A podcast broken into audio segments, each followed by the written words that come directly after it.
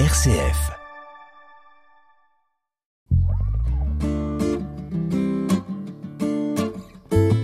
À la croisée des religions sur une RCF Belgique. L'émission qui fait dialoguer les religions.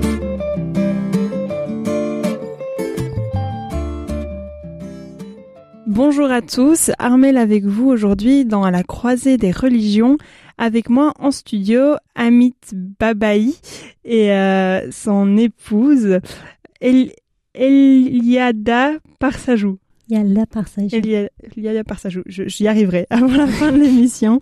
Euh, bonjour à vous. Bonjour, merci. Alors, euh, Amit Babaï, vous êtes iranien et vous étudiez ici en Belgique, euh, à Liège précisément. Nos auditeurs ont déjà sans doute entendu votre nom il y a quelque temps, car vous avez euh, malheureusement été enfermé dans votre pays de 2013 à 2019, si je ne dis pas de bêtises. Vous étiez alors accusé d'atteinte à la sécurité nationale par la communication avec des États hostiles, la Belgique en l'occurrence. Ça, c'est la raison officielle. Euh, mais pour euh, vos proches et Amnesty International, entre autres, vous avez surtout été arrêté euh, car vous avez refusé d'endosser euh, le rôle d'espion en Belgique pour le compte du régime iranien. Aujourd'hui, trois ans après votre libération, comment allez-vous? Euh, je vais bien, merci. je suis content d'être accueilli en Belgique. Alors, les manifestations qui ont lieu depuis plusieurs semaines en Iran sont lourdement réprimées. Des centaines de personnes ont été arrêtées. Certains de vos compatriotes qui sont comme vous à l'étranger ici en Belgique ont peur pour leur sécurité euh, s'ils venaient à parler sur euh, la situation. Certains ont même mentionné le fait d'être surveillés par le gouvernement. Euh, vous, vous avez décidé de ne plus vous taire. C'est d'ailleurs pas la première interview que vous donnez dans les médias belges. Depuis le début des manifestations, vous n'avez pas peur qu'on s'en prenne de nouveau à vous? Oui, en fait, la lutte contre le régime d'Iran coûte. En fait, les luttes politiques tout le temps coûtent très cher. Euh, mais on s'est dit, voilà, on ne peut pas euh, rester silencieux, euh, ne euh, rien faire. On doit commencer. Notre peuple sont tués en rue en Iran. Le régime d'Iran tire sur le peuple. Pour, pourquoi on doit être silencieux? On a déjà payé un coût très cher. Donc, euh, c'est le temps très opportun pour commencer notre lutte, parler euh, ouvertement et voilà. euh, euh, on peut vraiment aider notre peuple par, euh, par parler aux gens ici partout euh, en Europe euh, de ce qu'il se, se déroule en Iran. Voilà.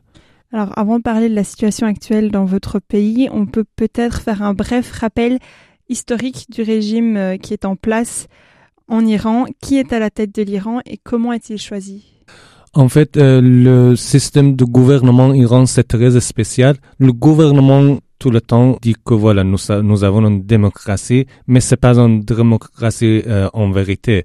Euh, euh, L'Iran a une constitution que le régime dit euh, est basée sur la constitution française.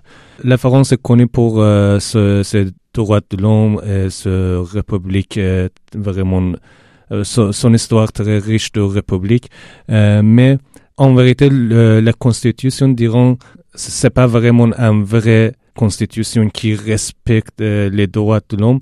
Il y a la séparation des pouvoirs en Iran. Il y a trois pouvoirs, euh, pouvoir judiciaire, exécutif et législatif, mais ce ne sont pas séparés, à vrai dire.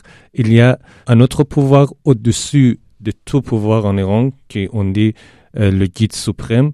Le guide suprême a suprématie à toutes les organisations du pays, les pouvoirs, voilà. Et, euh, il y a des articles dans la constitution d'Iran qui donnent beaucoup de pouvoir sans frontières au guide suprême d'Iran. Donc euh, c'est un euh, système autoritaire et vra- vraiment religieux avec beaucoup d'articles qui affirment que les lois d'Iran doivent être basées sur les valeurs religieuses. Donc c'est une constitution autoritaire avec euh, les valeurs religieuses. Donc, on peut euh, clairement dire que l'Iran est une théocratie. Oui. Et euh, l'ayatollah Khamenei, c'est Oui. juste, euh, est considéré donc comme le représentant de Dieu. C'est lui qui dirige le pays et c'est aussi lui qui impose toutes les règles religieuses à tout le monde. Oui, voilà. En fait, en Iran, il y a des élections présidentielles, mais Khamenei, il exerce son pouvoir partout. Comment il y a un conseil de gardiens en Iran, ses membres sont désignés directement par Khamenei et ces conseils de gardiens qui, en fait, choisit les candidats pour être président et même les candidats pour euh, être les membres du Parlement. Donc les élections ne sont pas, à vrai dire, des élections comme en Europe. Et du coup, le rôle du président, c'est quoi? Pour moi, le rôle du président, en Iran, on dit euh, le président n'a pas beaucoup d'autorité. C'est une victime parce que quand euh, on voit que le gouvernement ne peut pas vraiment diriger le pays, on a beaucoup de problèmes économiques, on a beaucoup de conflits politiques avec d'autres pays euh, dans le monde entier. Mais quand le peuple iran se plaint de la situation, c'est le président qui est comme euh, le fauteur. Donc le président n'a pas de pouvoir, mais il est connu comme le fauteur. Donc je pense que le, rôle de président, c'est un usage pour Ayatollah Khamenei de dire que voilà, c'est le, euh, le faute de président qu'on a beaucoup de problèmes. Voilà, c'est ça. Mais le président n'a rien fait. Oui. Alors, pour rappel, les manifestations qui ont lieu euh, en Iran pour le moment ont commencé en réponse au décès de Massa Amini, oui. alors qu'elle a été retenue par la police de la moralité. Elles sont devenues entre-temps un mouvement plus large pour la fin de la théocratie et pour le respect des droits des femmes. Euh, vous, vous regardez tout ça depuis euh, la Belgique. C'est important pour vous de prendre euh, la parole par rapport à ce qui se passe chez vous. Peut-être, Elida. En fait, bonjour à tous. En fait, je suis ici avec un, un cœur très lourd à propos de ce qui se passe en ce moment même en Iran. Et on a besoin de, de vous aider pour amplifier de notre, euh, notre voix euh, chez les hommes États et des, euh, des mm, femmes d'État euh, pour, pour, pour avoir une pression sur le gouvernement de l'Iran. Vous, que ressentez-vous, Amit, par rapport à cette situation? En fait, il y a beaucoup de revendications euh, sociales et politiques en Iran. Euh, le peuple d'Iran avait réclamé euh, leurs droits depuis longtemps. Pendant les élections controversées en 2009, euh, il y avait beaucoup de manifestations et en 2017, 2019, il y a des manifestations. Mais toutes ces, ces manifestations avaient été réprimées lourdement par le régime d'Iran. mais le peuple d'Iran ont appris qu'ils ont, ils ont des droits basiques qui, qui est vraiment violés par le gouvernement d'Iran. Et grâce aux réseaux sociaux, ils sont vraiment maintenant conscients de leurs droits basiques. Ils sont conscients avec les droits de l'homme. Mais le peuple d'Iran était vraiment prêt pour se manifester dans un moment très important. Donc, l'assassinat de Massa Amini a déclenché des manifestations à travers le pays et le, peuple d'Iran maintenant réclame euh, beaucoup de revendications, pas seulement euh, la porte euh, obligatoire de voile. C'est pas seulement une revendication, oui. En fait, maintenant, le peuple iran veut de la revendication de ce régime, de chute de ce régime. Et vous pensez que toutes les actions qui sont menées pour le moment euh, dans votre pays feront chuter le régime? Moi, je pense oui, quand on entend les slogans du euh, peuple, tout vise à renversement du régime, vraiment. Pas seulement. Il y a en fait les partis réformistes dans le pays. Les partis réformistes, euh, ils cherchent à réformer quelques lois contre les femmes. Mais les partis réformistes ne participent pas dans les manifestations. Euh, le peuple d'Iran vraiment a changé d'avis. Il pense que euh, le réforme euh, ne marche plus. Donc les, les, efforts pour réformer la constitution, pour réformer les lois d'Iran n'avancent plus. Donc il faut vraiment renverser. Il n'y a pas d'autre choix que renverser le régime. C'est évident. Alors dans les images, moi, qui m'ont un peu marqué, de, ces manifestations, euh, on a vu par exemple des étudiantes pousser vers la porte leur directeur qui voulait qu'elles remettent euh, leur voile. Après, on a vu aussi d'autres euh, étudiants être arrêtés parce qu'ils manifestaient. Est-ce que euh, des actions comme mettre les, les, hommes qui dirigent à la porte des bâtiments et des institutions qui, qui dirigent vont aider à, dans ce renversement? Euh, Dans l'université, vous voulez dire? Oui, entre autres. Euh, les manifestations euh, voilà, sont organisées partout en rue et dans l'université, mais l'université, les communautés universitaires d'Iran depuis le début de la euh, révolution, était contre le gouvernement. Donc, euh, on voyait de temps en temps des manifestations universitaires en Iran, mais maintenant, c'est pas seulement l'université et le peuple aussi se sont euh, se sont manifestés, voilà, partout dans les toutes les universités et les étudiantes que vous voulez dire, je pense qu'ils sont juste à fond de, de cette révolution. Donc, euh, je pense que c'est une révolution, euh, on peut dire vraiment euh, féminine.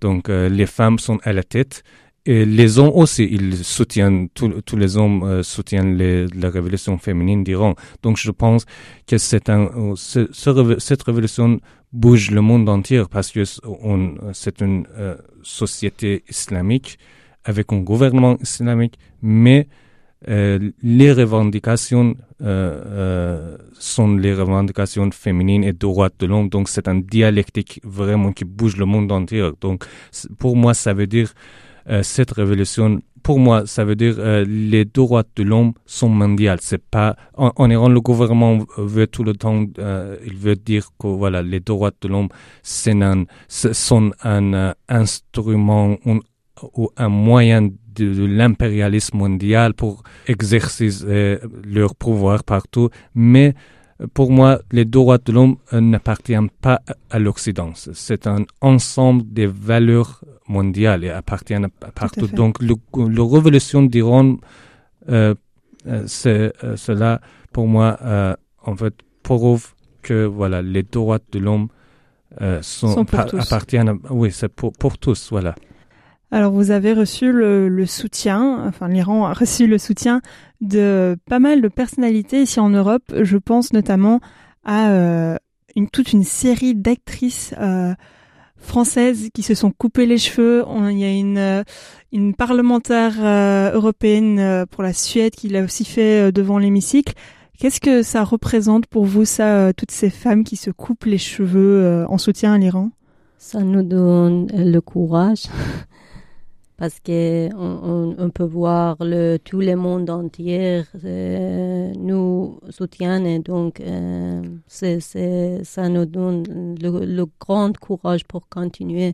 Et je dois affirmer qu'en Iran euh, en Iran par rapport de l'autre pays l'hijab n'est pas juste un, euh, symbole islamique, c'est un euh, moyen de hégémonie de régime pour contrôler la société. Et donc, on, veut dire pour, dans tout le monde entier, avec le célébrité avec le peuple euh, très important dans le monde, on peut dire notre revendication plus simple que juste dans, dans le, dans le mm, pays.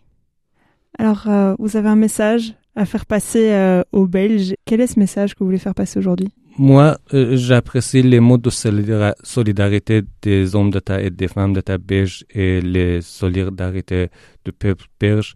en fait, leur participation dans les manifestations nous encourage et voilà, nous sommes contents qu'ils entendent nos messages. Voilà. Et moi, euh, je voudrais demander aux, aux hommes d'État et femmes d'État belges de nous soutenir de plus en plus. Et voilà, il faut exercer des, des, beaucoup de pression sur le régime d'Iran, surtout.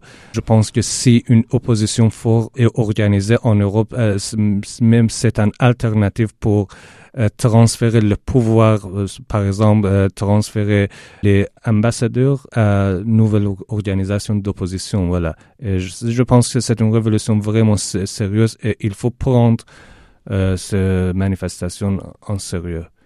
Et pour nos auditeurs qui écoutent aujourd'hui une RCF, qui peut-être découvrent ou redécouvrent votre histoire, qui découvrent ce qui se passe à travers vos yeux, qu'est-ce qu'ils peuvent faire, eux, pour venir en soutien aux Iraniens? Donc ceux qui ne sont pas à la tête de notre État, mais qui euh, ont envie de faire quelque chose. La diffusion et la médiatisation les, des revendications du peuple iranien en Europe, c'est très important pour nous. Pendant les premières journées de la, du mouvement iranien, on n'entendait pas des nouvelles ici. Voilà, on a, on a organisé des manifestations pour, en fait, euh, euh, pour qu'on entende parler euh, de ce qui se passe. Oui, pour que d'autres personnes entendent notre message et pour euh, euh, pour que les, les hommes d'État et les femmes d'État belges ou en Europe entendent notre voix. Voilà, mais maintenant tout le monde est conscient de ce qui se déroule en Iran et nous sommes contents. Voilà. Et peut-être beaucoup de événements très graves arriveront à la future, je ne sais pas. C'est une révolution, donc euh, c'est pas vraiment. Euh, c'est difficile à prévoir ce qui euh, se passe à, la future, mais on veut vraiment demander des des études, éditeurs de de voilà nous entendre. Alors dernière question peut-être quelles sont vos espérances pour la suite? Euh, on espère que ces manifestations ne vont pas devoir euh, durer euh, trop longtemps pour avoir un effet, mais qu'est-ce que vous, vous, attendez de tout ça? Moi, j'attends la chute du régime et la mise en place d'un gouvernement dont la constitution est basée sur les droits de l'homme. Voilà, ça c'est, pour moi, même un royalisme constitutionnel ou une république, c'est pas pour moi euh, euh, pas fait beaucoup de différence, mais ce que je, je cherche, c'est un gouvernement qui respecte les droits de l'homme. Et oui, Moi aussi. Est-ce que vous pensez retourner en Iran une fois vos thèses de doctorat terminées? Voilà, c'est pour moi, oui, c'est un, c'est un rêve pour moi de retourner habiter là, euh, dans mon pays. Et voilà, pour, je, je, je défendrai mon, ma thèse l'année prochaine. Mais si le gouvernement est chuté, voilà, c'est, c'est, serait génial. Je peux euh, y retourner, voilà.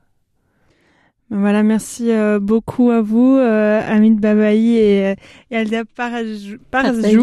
Je vais y arriver. Oui. euh, de nous avoir rejoints. Bonne continuation à vous deux. Merci, merci beaucoup. Et merci de nous permettre d'être la voix de notre compatriote ici dans votre plateforme. Avec plaisir. Merci beaucoup. Merci beaucoup euh, pour euh, nous avoir euh, entendus. Merci. Chers auditeurs, merci d'avoir passé ce moment avec nous. On se retrouve bientôt sur les ondes d'une RCF.